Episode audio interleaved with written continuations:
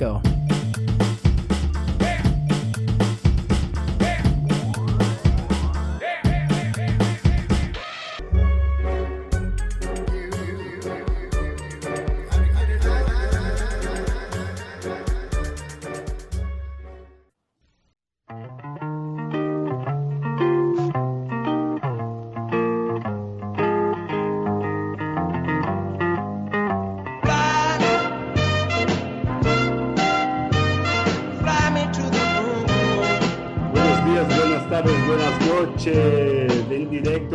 Buenos Aires. Somos los Obsesiones, el podcast de sesiones. Estamos hoy con Leandro Bombita E com o Leandro e com seu portunhol maravilhoso. e Fernando Papacaralho. É... Coca Vamos- Light. Coca Light. Vamos lá, gente, tudo bem? Vamos falar hoje de um filme e de um cinema muito próximo ao nosso, do país da Argentina, e escolhemos um dos últimos grandes sucessos do cinema argentino, que é Relatos Selvagens. E hoje estamos aqui com o Leandro e Fernando, como já disse, nesse portunhol horrível. Vamos lá, porque a gente tem muita coisa a falar um filme recente, de 2014, é um filme incomum, um incômodo, mas não há como não gostar. Eu vou começar com Fernando. Eu quero ouvir o que você tem a dizer. Só uma pergunta antes, Fernando. Você conhece Gabriel Pasternak? Claro que eu conheço. Há uma conexão cósmica aqui. Cara, Relatos é uma pérola. Temos que agradecer nossos irmãos. Temos que agradecer El Deseo, do Pedro Almodóvar, que ajudou. O filme conta com a participação de vários países, né? E é, é um filmaço. Fala sobre urbanidade, fala sobre civilidade e barbárie, fala sobre situações limites, fala sobre o ser humano, sobretudo as facetas mais sombrias e fala sobre o que nós somos enquanto seres vivendo numa sociedade caótica. Eu amo esse filme. Primeira vez que eu assisti, eu já me apaixonei de cara, porque eu nunca vi um filme com um prólogo daquele que duas pessoas, um crítico musical e uma modelo começam a papear dentro de um avião e aí eles estão trocando ideia e de repente aparece o nome de um cara chamado Gabriel Pasternak, que a modelo havia namorado na sua infância e deu uma bota nele, e, e ela está conversando com um crítico musical que avaliou o Gabriel Pasternak em suas péssimas músicas também na juventude, acabou com a, com a vida do Gabriel Pasternak. A professora do Gabriel Pasternak no banco da frente fala: Espera, desculpa, vocês estavam falando do Gabriel Pasternak, eu ouvi a conversa, eu fui professora do Gabriel Pasternak. Aí um outro cara começa a falar: todo mundo no avião conhece o Gabriel Pasternak. E esse cara maluco estava pilotando a porra do avião. Ninguém ali havia comprado as passagens. O Gabriel Pasternak juntou todo mundo que ele odiava na vida, inclusive o seu terapeuta, né, psicólogo ou psiquiatra, que no momento ali em que o avião começa a cair de forma estranha, diz que a culpa não é do Gabriel Pasternak, a culpa é dos pais, e aí a gente já vê a cena dos pais sentadinhos num jardim, lendo o jornal, e o avião chega e a cena para. É, é uma das aberturas mais fodas de todo o cinema. assim. A ideia é perfeita, a construção é perfeita, as atuações são perfeitas. São seis episódios, né, contando com o prólogo que eu já falei. Do que diz respeito à forma, os episódios começam pequenininhos, o Gabriel Pasternak é o menor, e aí eles vão aumentando de tamanho também. Então tem uma progressão legal. É, e tem vários outros episódios que eu vou deixar para a gente debatê-los mais tarde, porque todos eles são muito saborosos, são muito cheios de humor, acidez, tem, tem muita coisa ali. E, mano, é isso. Primeira coisa, eu tenho que agradecer o fato de ter, ter nascido numa época em que esse filme foi feito e eu pude ter visto esse filme, que é um dos melhores que eu já vi na minha vida.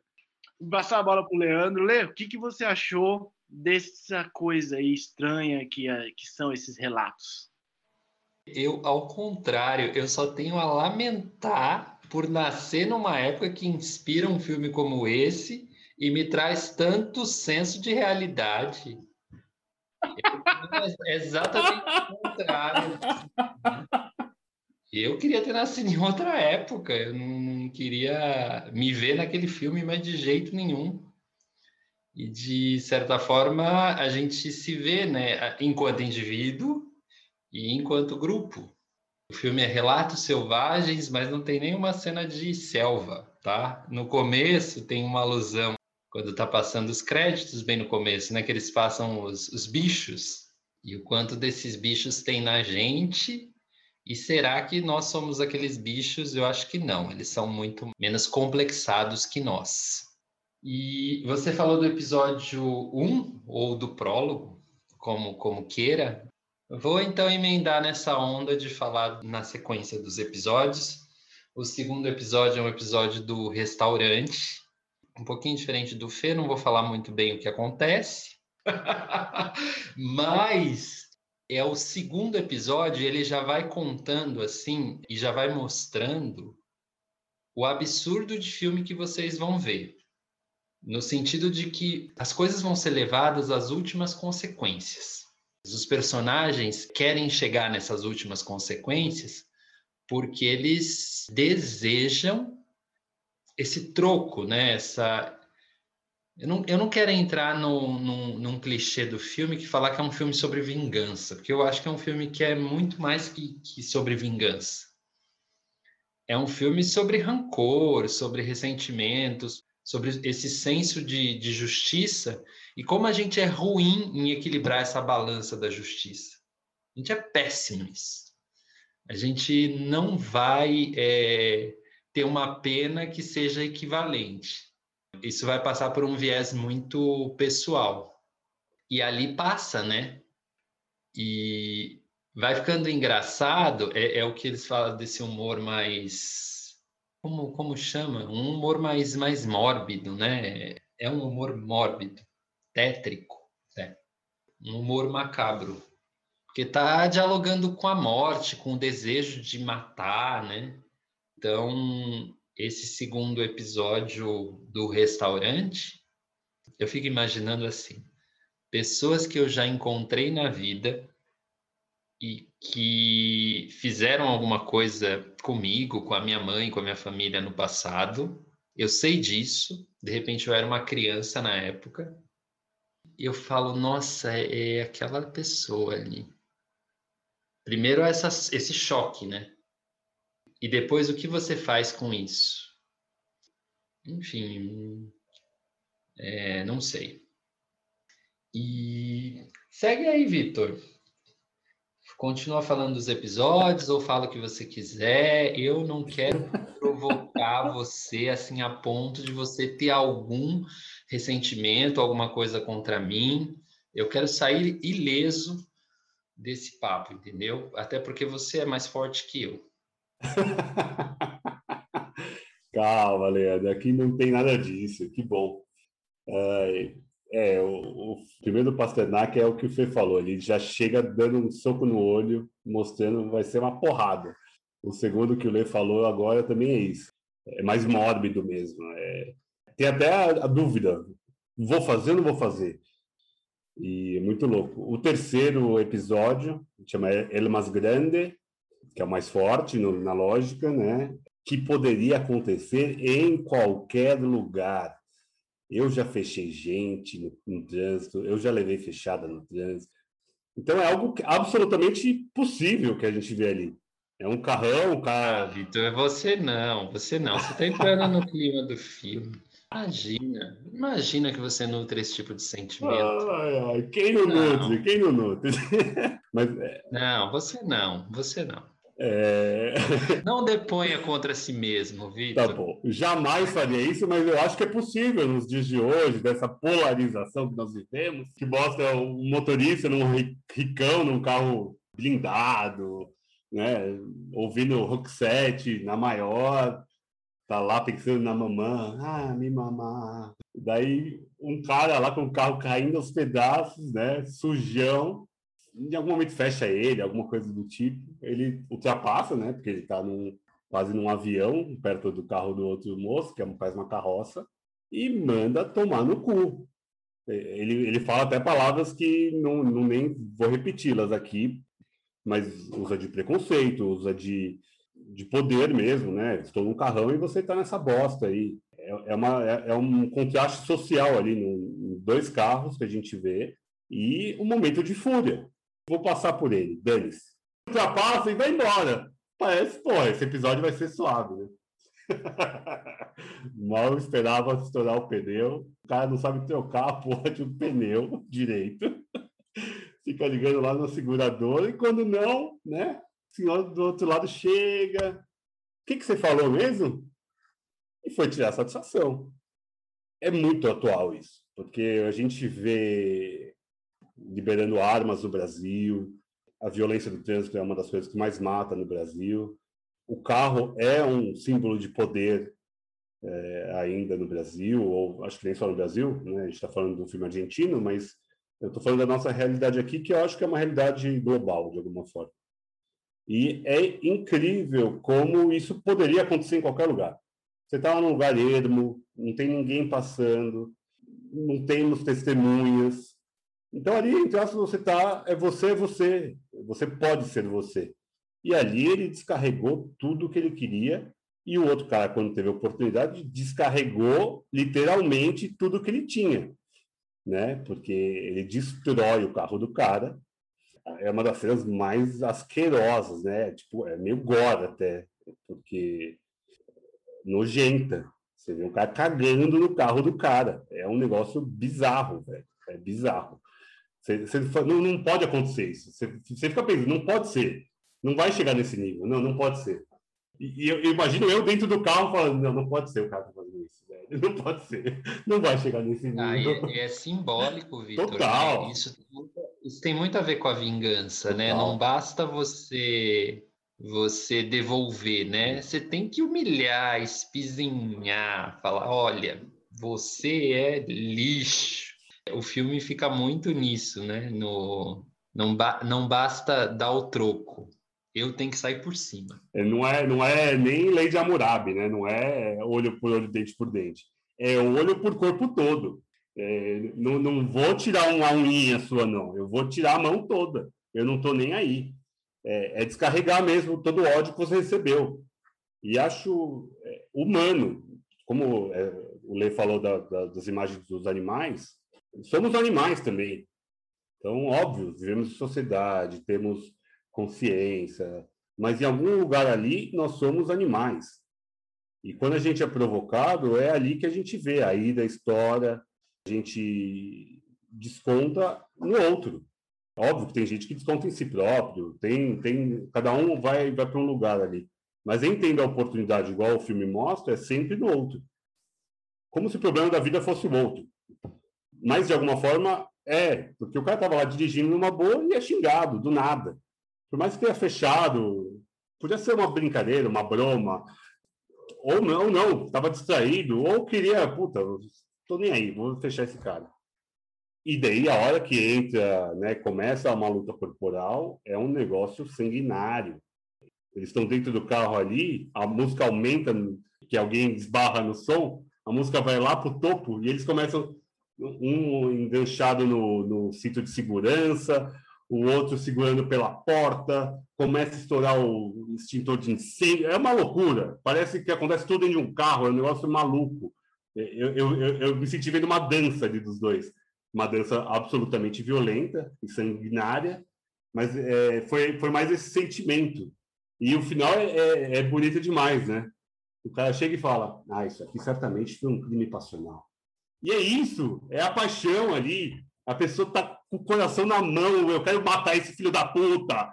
E a, a dança levou a isso. É, eles morreram abraçadinho mesmo, porque era o, é, é o que tinha que acontecer. Mas eu acho brilhante. Contei todo o episódio, mas você está ouvindo aqui, você já viu o filme e certamente você tem a certeza, se não viu, vai ver que é muito mais legal do que eu estou contando. Isso é verdade.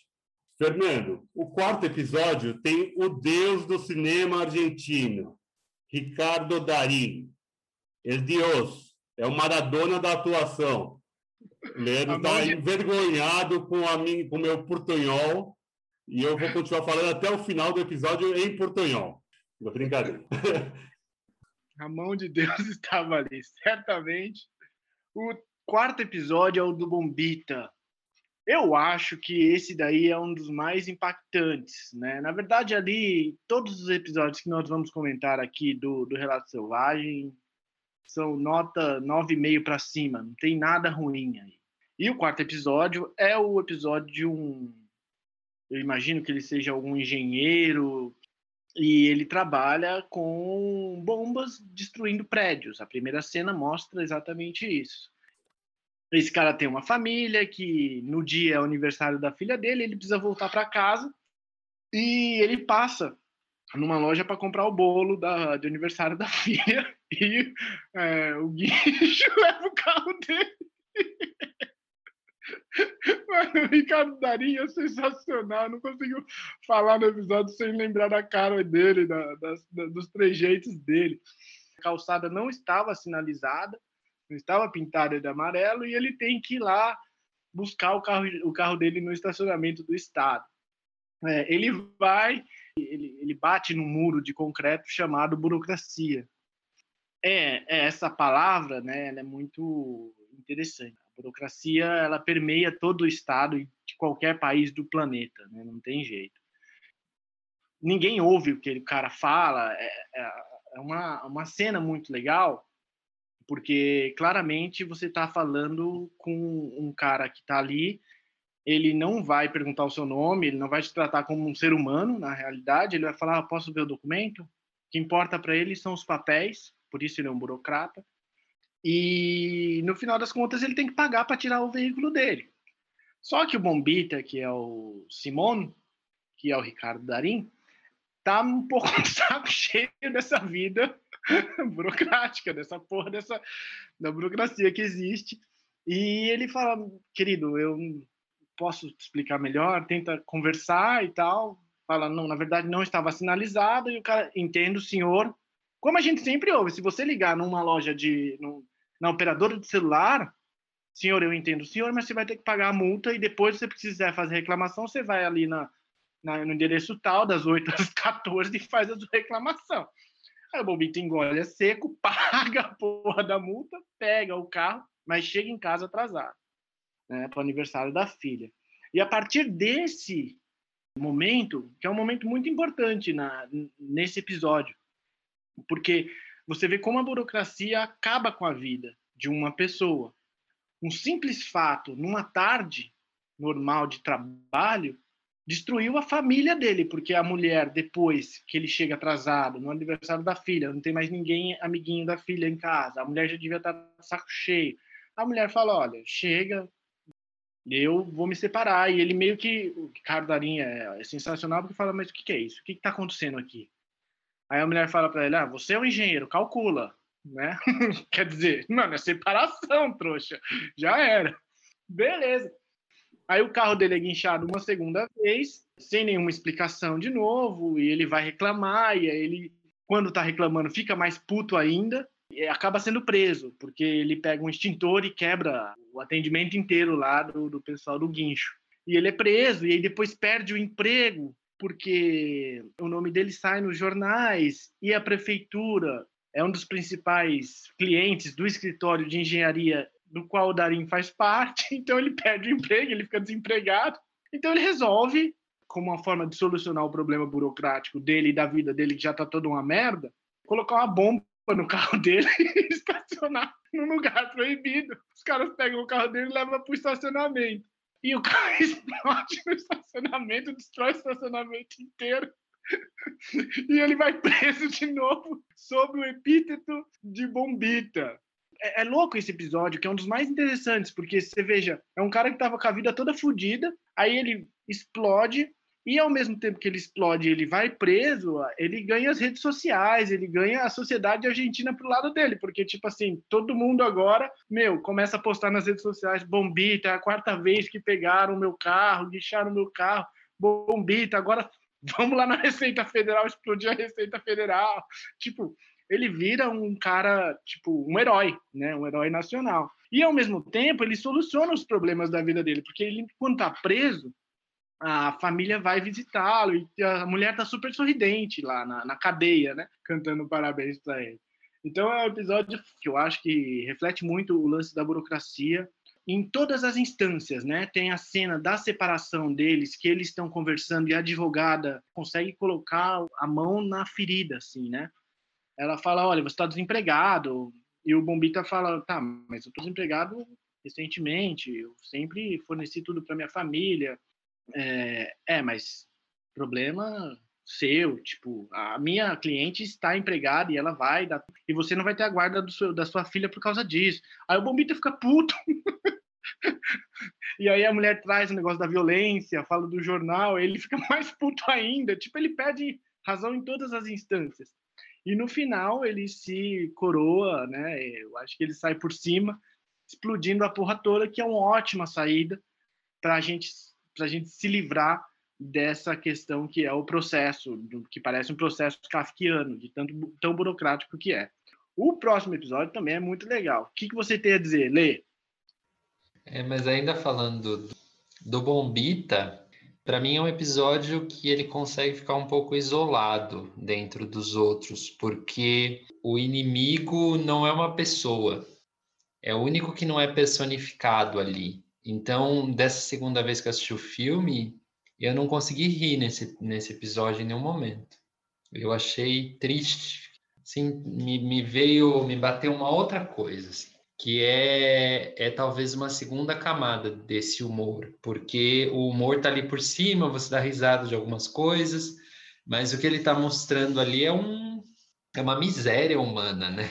E uma, uma crueldade. E ali ele tá, tá mostrando coisas que são muito próximas da gente e coisas que a gente cala nos fazem enquanto humano às vezes a gente chegar em assim a, a, a estados de estresse e de e de sofrimento mesmo que é absurdo é absurdo o grau de estresse, de sofrimento que uma pessoa pode chegar numa, numa cidade da forma que ela é organizada hoje, nessas grandes cidades, né?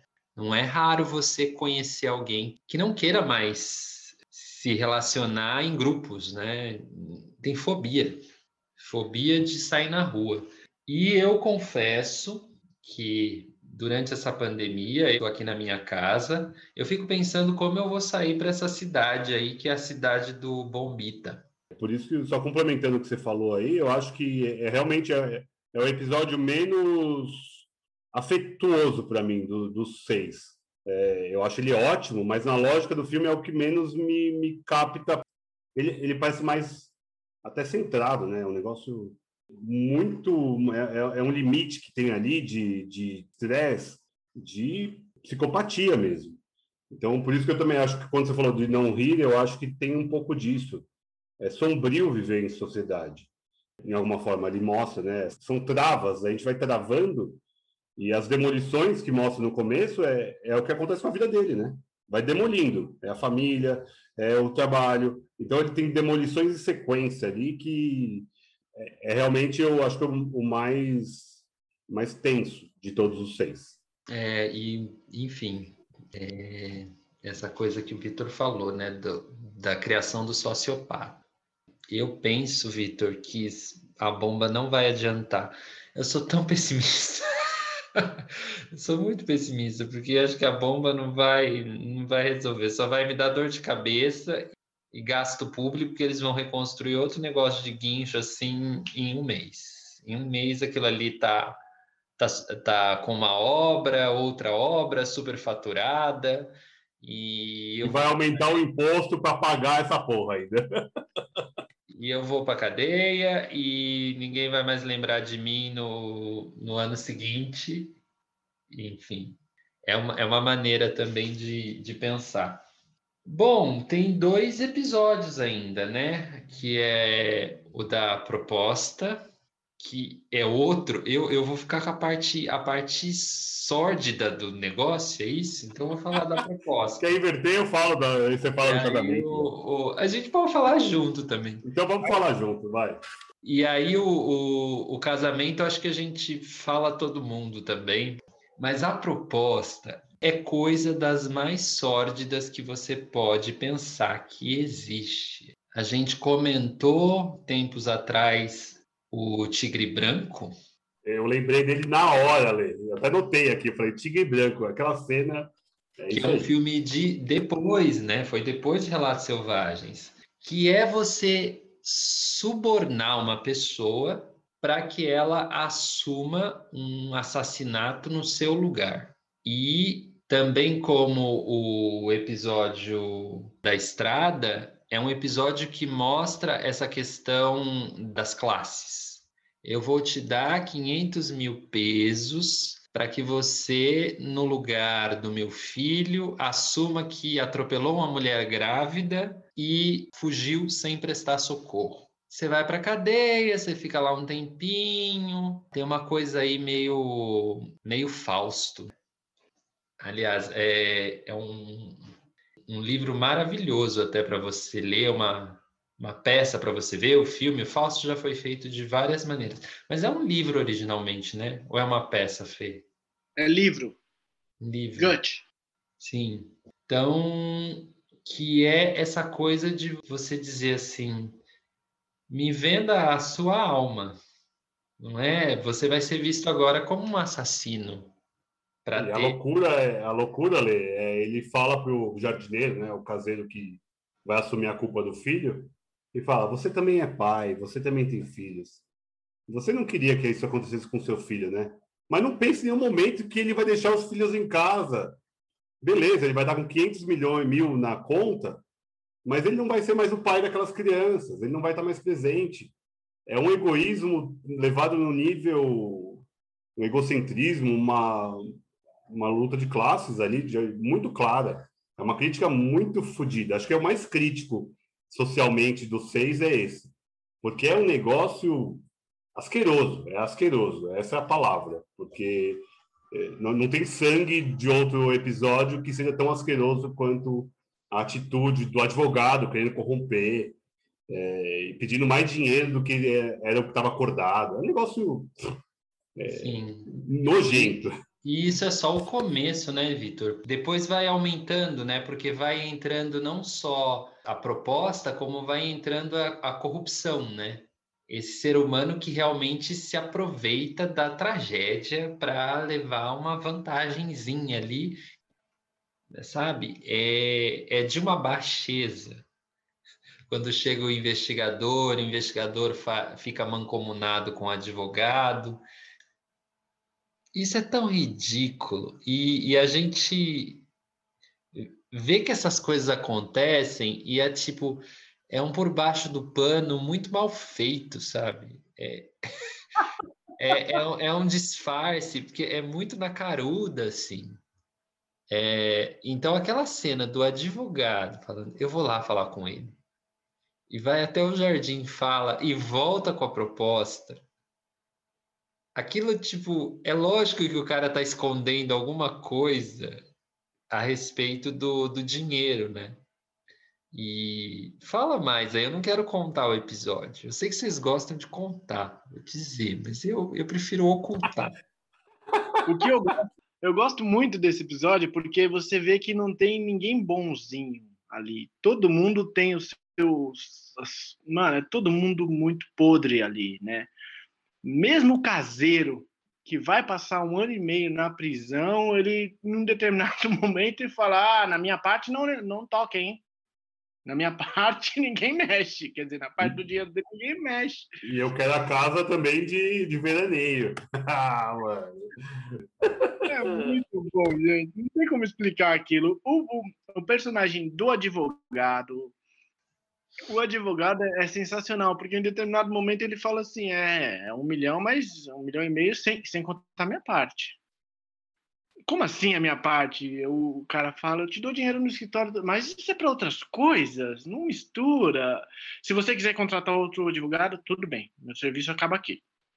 Só que o cara com a corda no pescoço, como ele vai contratar uma outra pessoa, entendeu? Em alguma medida, aquilo é uma distorção clara. Dependendo do juiz, tava rolando até hoje, aí o cara tava preso até hoje errado. É episódio bizarramente. Escroto. Maluco, maluco. E daí a gente vai chega no fim do filme, né, gente?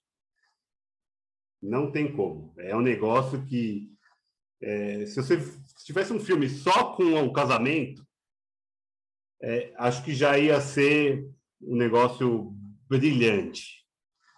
Começa durante um casamento e acaba no fim do casamento comendo bolo.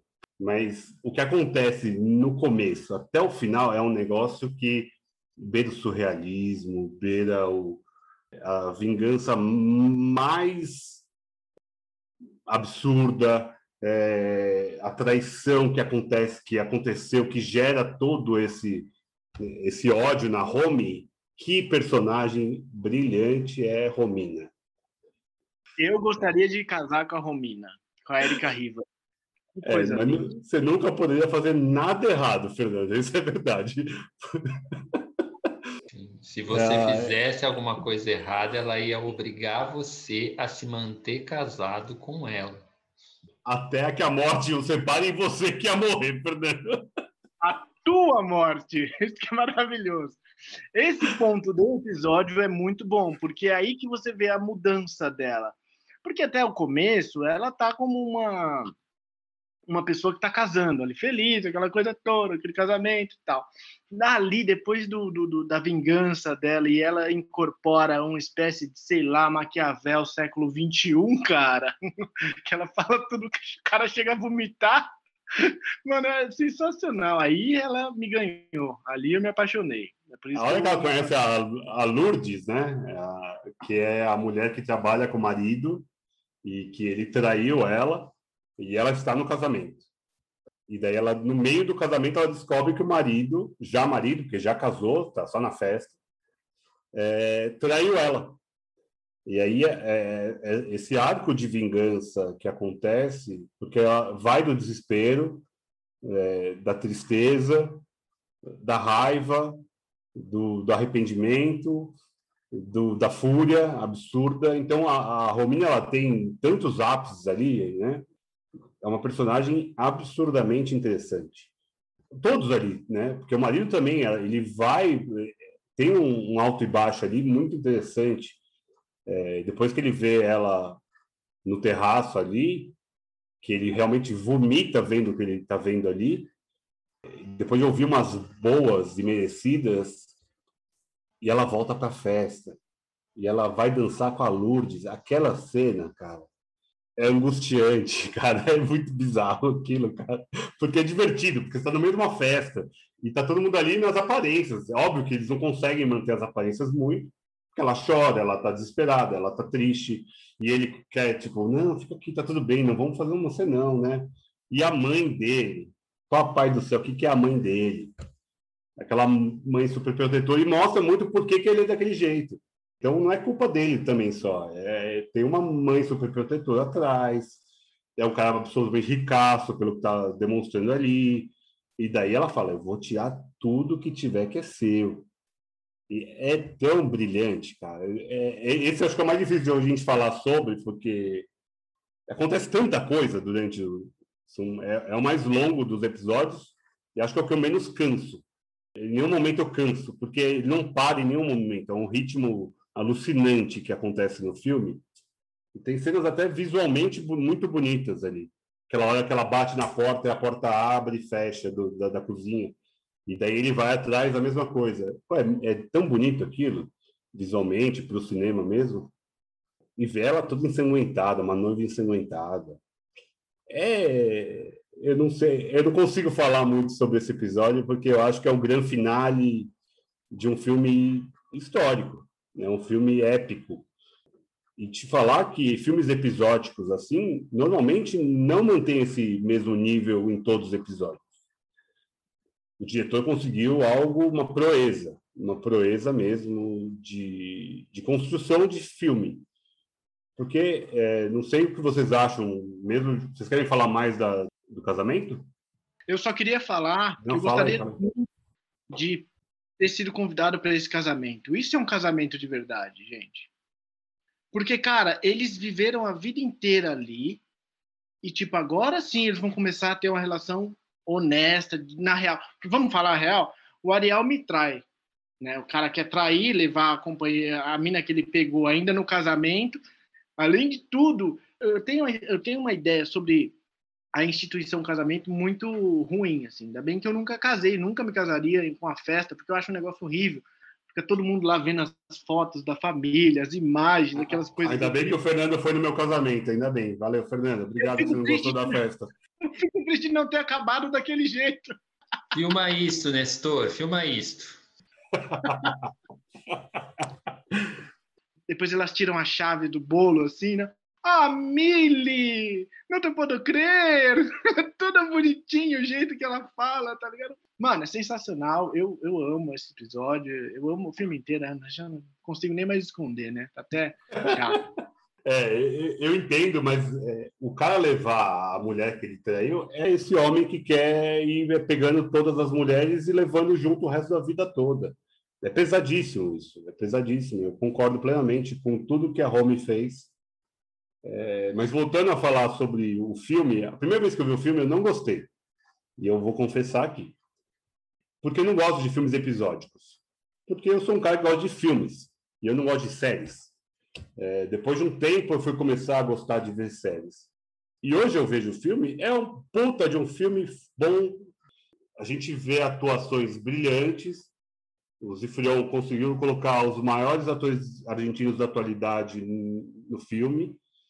Ele consegue manter o ritmo e o nível em todos os seis episódios. Ele tem o que o Lê falou, de, de o Fê que falou, de aumentando o tamanho dos episódios para não ficar até cansativo, de não ter uma métrica é, muito quadradinha de cada um deles. E eu, eu acho que, não sei vocês, mas eu nunca fui muito fã de séries. Mas se Relato Selvagem fosse uma série, talvez fosse uma das melhores séries já feitas, em seis episódios, assim, uma série curta, uma minissérie. É, eu acho que é, é muito capaz o que ele fez ali, é um negócio que é invejado porque é um filme de 2014, como a gente falou, e até hoje é um filme que todo mundo lembra. É, lembra de cenas, lembra de falas, lembra de atuações, de caras, de momentos, porque ele é marcante mesmo, porque diz muito do ser humano, do que a gente está falando, dessa, dessa raiva, dessa angústia, desse medo, desse, dessa vingança, dessa. é, desse que, que tem no, que a gente tem na, dentro da gente, a gente normalmente a gente apazigua. A gente coloca muito panos em tudo que a gente a gente tenta ser muito ponderado. Aqui a gente falando para vocês, se a gente não estivesse gravando, a gente estava falando coisas muito mais eu estou tentando não me, me filtrar aqui, mas é isso, a gente quando tá nós com nós mesmos, a gente explode. A gente pode ser o que nós somos. E acho que o filme mostra um pouco disso. Óbvio que ficcionado, é, exagerado, mas o exagero do filme é, é, é factual. É, não é só visualmente bonito e interessante. Nem sei se bonito, mas interessante não tenho dúvida que é. Um, um, não, é não, não sei se eu poderia falar isso, mas assim existe uma coisa que eu notei que talvez seja uma, um pequeno lapso que me ficou assim como uma pulga atrás da orelha quando eu assisti no episódio do, dos ratos, das Las Ratas, que é o segundo episódio, em que o, o Cuenca chega, que é um, sei lá, um político, um cara super escroto, né, e começa a humilhar a garçonete.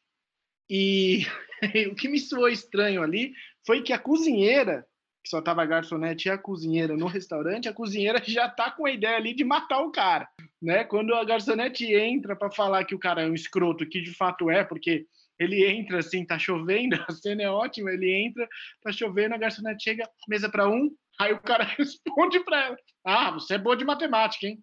Tipo, já dá uma patada logo de cara, tá ligado? Ela já fica sem graça, tal. E aí ela lembra que o cara é um escroto mesmo, que zoou a família dela. E aí ela chega e fala para a cozinheira isso, a cozinheira já, vamos colocar veneno de rato na comida dele. esse negócio de. Mano, imagina, porque não me parece, é, digamos, é, não parece factível, tá ligado? Você chega no restaurante, a pessoa vai lá, você pede uma papa a cavalo, a pessoa já tá com a ideia de colocar veneno de rato na sua cara, porque aquela mulher, ela, mano, ela é roots. O filho do cara chega depois e a mina fala: Ah, mas o moleque vai comer. Não interessa. Tem que matar é, esse tipo toda. É sangue do Mata. sangue, você sabe como é. toda, mata o bebê no berço, é isso. Ela é muito sangue nos olhos, aquela mulher. Só que me ficou estranho, né? Porque uma cozinheira com essa filosofia, você imagina que pode dar, tá ligado? Esse é o único lapso que, no episódio de todos eles que eu assisti, né, me ficou uma coisa assim, sabe? E eu também notei, não sei se vocês pegaram esse detalhe, não sei se é isso mesmo, teria que assistir mais uma vez. Eu assisti umas, sei lá, umas sete, oito. Mas no episódio do Bombita, quando ele vai comprar o bolo da filha dele, aparece alguma coisa do bolo do casamento da Arome. Saca? Como se tivesse uma continuidade assim. Ali tá um bagulho. Depois tá na mesa. Depois aquele objeto aparece na mesa do casamento. Foi uma. O enfeite do bolo. Isso, do bolo. do bolo. Ali, entendeu? Tipo, aí tem uma conexão entre um episódio e outro. Foi a única conexão que eu consegui ver. Mas o resto é tudo estanque, todos se bastam em si mesmos. É, acho que é isso mesmo. O, o, o episódio 2, eu acho que tem as melhores frases, Fê. Eu gosto de ter umas frases muito boas. Que a hora que ela fala, mas o que, que vai acontecer se vai ser presa? Ela fala, você acha que a gente, vai, o FBI vai investigar se a gente vai matar alguém? Tá de brincadeira comigo? Essa frase é maravilhosa, velho. Tá da Argentina, ninguém, não vai ter Luminol, não vai ter FBI, não é CSI aqui. Aqui é Argentina, caralho. Aqui não tem a burocracia. E aí acho que tem as conexões dessas lógicas de carro com o carro estacionado, é, a vingança vai estar em todos, óbvio, né? É o que o Lê falou, não é sobre vingança, é sobre ser humano. Mas a vingança está em todos ali de alguma forma. Eu, eu achei, é, eu acho esse episódio também acho que é, essa é muito rápida. Ok, ela já tinha sido presa, ela já era uma mulher mais rodada ali, já uma senhora que já não tinha nada a perder. Ela, ela até comenta, né? Isso aqui é a prisão de verdade. Aqui eu não consigo ser livre, eu sou mais livre na prisão. Então, eu acho que essa personagem é, é uma das mais que mais me pegam. Eu acho muito incrível, assim. Eu gosto você... muito do, do político, do político que chega no, no restaurante, porque ele, mano, ele maltrata tanto essa mina, cara.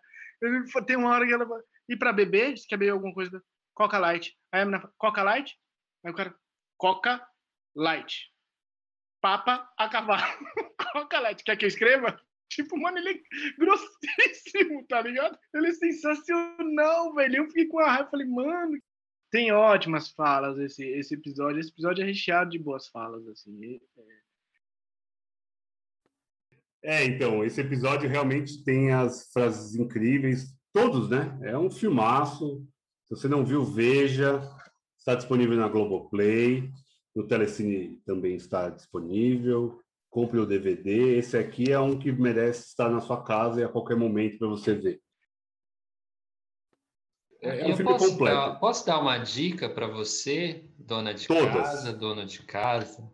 Extravasa um pouco de vez em quando, descomprime, vai olhar o céu, para um pouco, respira, faz exercício de manhã, para você não ir nutrindo dentro de você essa coisa que não tem para onde sair e quando ela sai vira um negócio que não tem controle não, minha gente. É, é, é, é difícil de segurar, entendeu? Então, é, é isso. Seja uma pessoa saudável para você não ser uma personagem do filme Relatos Selvagens. Olha o jeito que eu estou falando. É, é, mansinho, sabe? É, é baixinho. É uma coisa assim, devagar.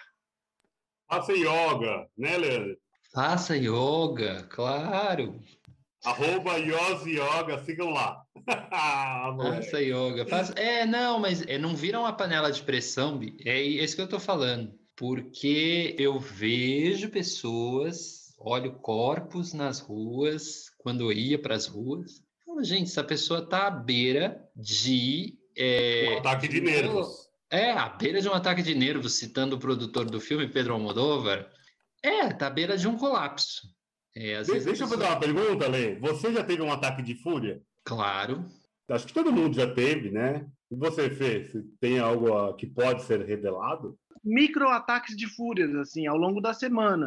É uma coisa bem normal mas eu xingo, eu costumo xingar bastante, isso é uma válvula de escape importante, use palavrões e tal, e geralmente depois eu ouço música, faço yoga com Lê, então tudo isso me reequilibra.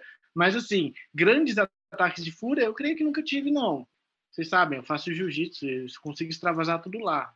Eu fui um jovem muito revoltado, então eu tive muitos ataques de fúria na, na minha juventude. Eu não vou ficar relatando que ninguém tem nada a ver com isso, não é verdade, gente? É meu terapeuta, um beijo para você também.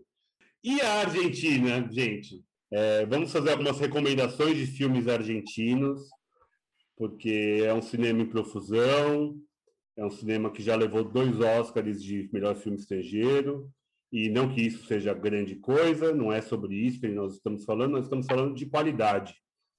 E sobre a Argentina, o que, que vocês têm a falar, Fernando? Você tem algum filme, algum relato selvagem sobre a Argentina? Todo mundo que eu ouço, com quem eu converso, geralmente fala mal da Argentina porque é muito instável politicamente, mas eu acho um país absurdamente maravilhoso. Assim. Eu gosto muito dos argentinos. É, na América Latina, é o país que eu me sinto mais próximo, um pouco menos do Uruguai, talvez, mas a Argentina, sobretudo, em primeiro lugar eu admiro muito os argentinos. Eu acho que eles têm um, um povo que tem, sei lá, têm cinco ou seis Nobels, né? Cinco ou seis prêmios Nobel, tipo, sei lá, três em literatura, em química, mano, os caras são foda.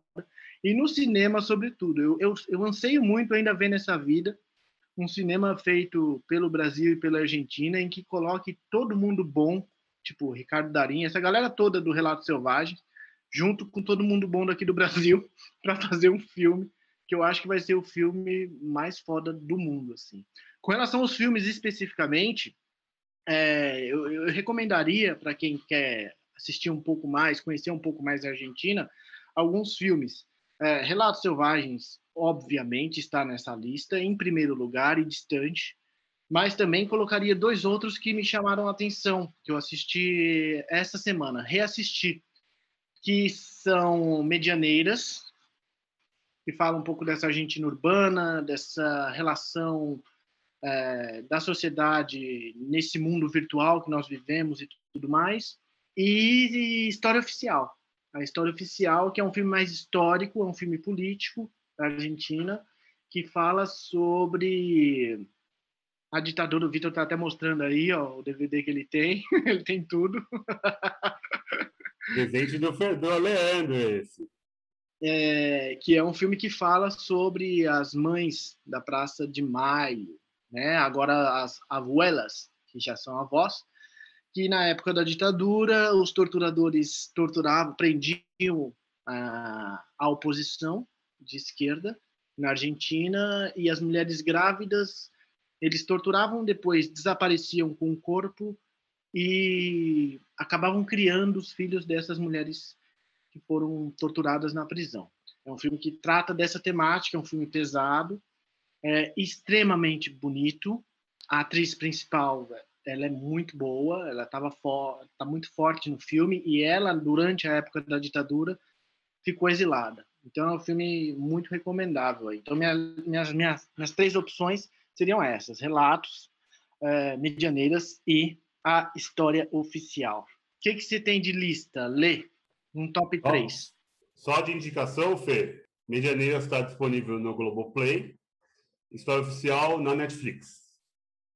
E você, Leandro, não vai matar as minhas opções. Vamos lá.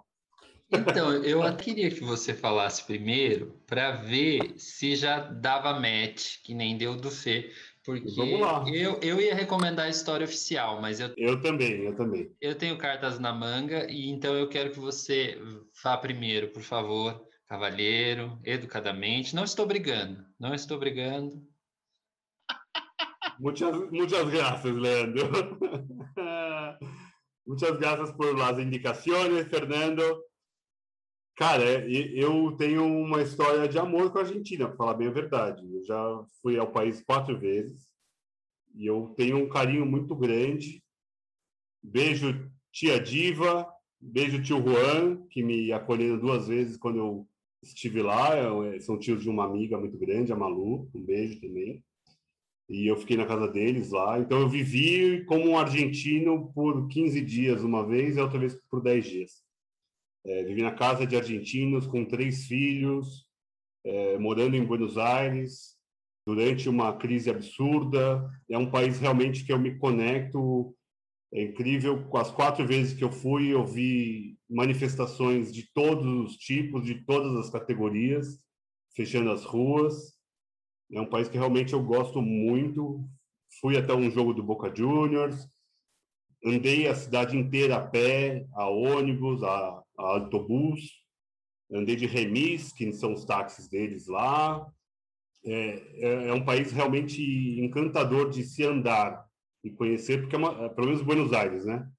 Uma cidade plana, então você consegue andar muito bem pela cidade, você consegue andar muito bem, comer muito bem. Tem muita parte de arte, de museus. Fui ver Tarsila do Amaral lá, o Abapuru, no Malba. Então, é realmente um país que sempre me acolheu absurdamente e nós aqui no Brasil somos, principalmente pelo futebol, a gente é muito reticente à Argentina, aos argentinos em si, mas eu sempre fui muito bem recebido e guardo um carinho muito grande. E pelo cinema argentino, ainda maior. Só um parênteses, tio Juan, grandíssimo fã de Dave Matthews Band, me influenciou sobremaneira nessa, nesse meu gosto. É, ouvimos muito ali juntos, em algum momento. Porém, sobre filmes. As indicações do Fernando são três filmaços que poderiam estar na minha lista aqui. Eu vou citar dois do Juan José Campanella, que é o diretor, que é O Filho da Noiva, que eu acho uma história linda, talvez seja onde o Darim estourou. História de um casamento em, em crise, com a mãe com demência e o pai apaixonado por essa mãe. Então, uma das histórias de amor mais bonitas que, que eu já vi ali é do pai, dos pais do, do, do personagem do Ricardo Darim, que eu acho belíssimo. E o outro é O Segredo dos Seus Olhos. Se fosse um filme feito por David Fincher, ele é, tinha ganho todos os Oscars daquele ano. Filme de vingança também, de alguma forma. Bonito demais, uma uma maquiagem fenomenal, é, uma história linda. Tem uma a cena que é um plano sequência ali da, do, do campo de futebol. É um negócio absurdo. Então, é um, é um dos filmes que eu acabei revendo essa semana para a gente gravar aqui, que eu, eu fiquei encantado, chorei, sorri. É, é, é uma coisa. Eu acho que o grande mote do cinema argentino é o roteiro, né? conseguem construir roteiros. E não é nem comparando com o brasileiro, não estou fazendo esse tipo de comparação, porque eu acho que o Brasil também tem produtores, roteiristas incríveis. É que o que chega aqui da Argentina é sempre muito bom. Eu acho que também tem essa lógica, né? A gente não, não chega o que é ruim, talvez chegue o que é médio tal. E eu vou citar uma comédia antiga, que é Esperando La Carroça, é, que foi um filme dos anos 80, que também a Argentina teve o problema de parar a produção de cinema igual ao Brasil, em algum momento, por conta da ditadura. E Esperando La Carroça foi um dos grandes retornos, assim, da... E é uma comédia divertida, é, bem brasileira, se a gente for ver, é muito brasileirona mesmo, de um caos de família, de uma avó que só causa na família, e daí tem um quer empurrar a velha para casa do outro, ninguém quer cuidar da vovó lá. Então eu acho que vou ficar com esses três para não citar, citar o mais antigo, para não ficar também só nos atualíssimos aí, mas tem diretores incríveis. O Burman é ótimo, o Campanella eu acho um cara incrível, tem outros filmes muito bons também. Tem a, uma diretora mulher que é ótima, que é a Lucrécia Martel, que é incrível também. Então, são muitos bons é, realizadores argentinos. Lucrécia Martel, que é do Pântano, da Menina Santa. Lê, talvez eu tenha complicado a sua vida para mais indicações. Vamos lá. É, deu match também, porque eu ia indicar O Segredo dos Seus Olhos, que é um filme maravilhoso, um filme sem defeito, assim, O Segredo dos Seus Olhos. Mas, já que você falou da Lucrécia Martel e o Pântano, eu vou colocar o Pântano aí na minha terceira indicação. É um filme que vale a pena. E os outros dois que eu vou indicar para completar a minha tríade é Um Conto Chinês, filme maravilhoso para ver. Filme para você falar, nossa, como é bom esse negócio de cinema. É, ele junta o engraçado com o absurdo, com o sensível, sabe? Não, não existe gênero para aquele filme. É aquela e... vaca que cai do céu, não é? Uma vaca que cai do céu. É, é... é maravilhoso. Não existe acaso, né? A vaca cai do céu por algum motivo. É muito bom. Filme de 2011, o Conto Chinês. E aí eu vou trazer um da década de 90, que é o Tango, do Carlos Saura, que é um filme belíssimo. Filmar a dança, como Carlos Saura filma, é, é para pouquíssimos, porque ele pega a paixão. Né? O Wim Wenders fez o filme da Pina, né, e fez maravilhosamente. Mas acho que eu gostaria de ter visto o Carlos Saura fazer um filme da companhia da Pina Bausch com a Pina Bausch viva. Acho que seria um sonho, assim, uma coisa muito bonita de ser vista. Tango, Um Conto Chinês e O Pântano. Acho que o Pântano está em algum streaming? Não, né? Nenhum dos três. Três filmes um pouco mais difíceis de achar, meio complicadinho de achar, mas vale a busca. Bom, gente, vamos encerrando por aqui. É, foi um prazer falar da Argentina, de relatos selvagens, de segredos dos olhos, de histórias oficiais e das histórias que ficam que o cinema nos traz. É, muito obrigado, Leandro. Foi um prazer mais uma vez. Muitas graças, Romi Fernandito, Leandrito. É... Obrigado nada, isso aí tem volta, viu? Ah! Isso aí tem volta. Olha, olha a vingança. Vamos respirar, respira fundo, respira fundo. Muito obrigado, gente, por ouvir mais um Obsessões. Nos sigam em todos os lugares tem sessões aí, somos nós. E Instagram, Facebook, YouTube, e se tiver uma nova rede social até o lançamento, a gente vai estar lá também. E muito obrigado a todos, muitas graças e até a próxima. Valeu! Filma isso, Nestor, filma isso. ai, ai.